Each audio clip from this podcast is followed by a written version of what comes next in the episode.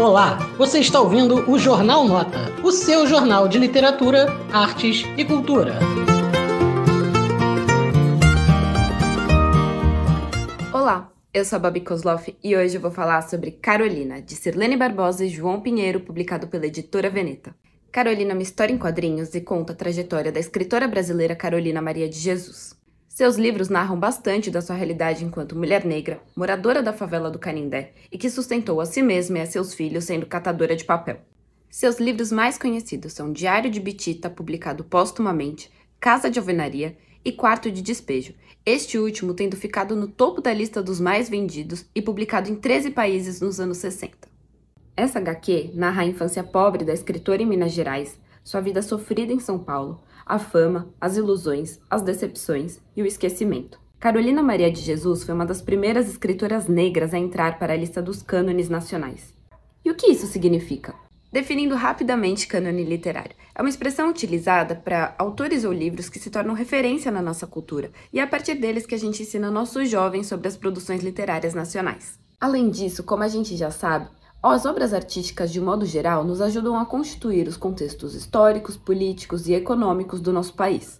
Essa lista de cânones foi essencialmente formada ao longo de toda a nossa trajetória por homens brancos e financeiramente abastados. Por isso que a revisão dela é tão importante pra gente. Lembra de quando você estudou literatura na escola? Quantos desses nomes eram de mulheres?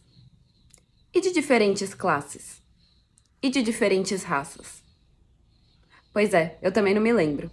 Por isso que é tão essencial que nomes como de Carolina Maria de Jesus passem a integrar a lista de tradições literárias e dos ensinos de literatura. Pensem em quantos jovens podem entrar em contato com essa outra realidade, que não a vida na colônia dos centros econômicos, ou o mito do bom selvagem, ou ainda a estética enviesada da dura realidade no Nordeste. Ah, e mais, uma visão sempre masculinista da sociedade. Essa HQ, magistralmente elaborada pela professora e pesquisadora Silene Barbosa, que foi a fundo na pesquisa acadêmica sobre Carolina Maria de Jesus, e roteirizada e ilustrada pelo quadrinista e artista visual João Pinheiro, nos traz um para um pouco mais perto do que foi essa autora incrível e também nos prepara para o que podemos encontrar ou entrar em contato com a sua literatura.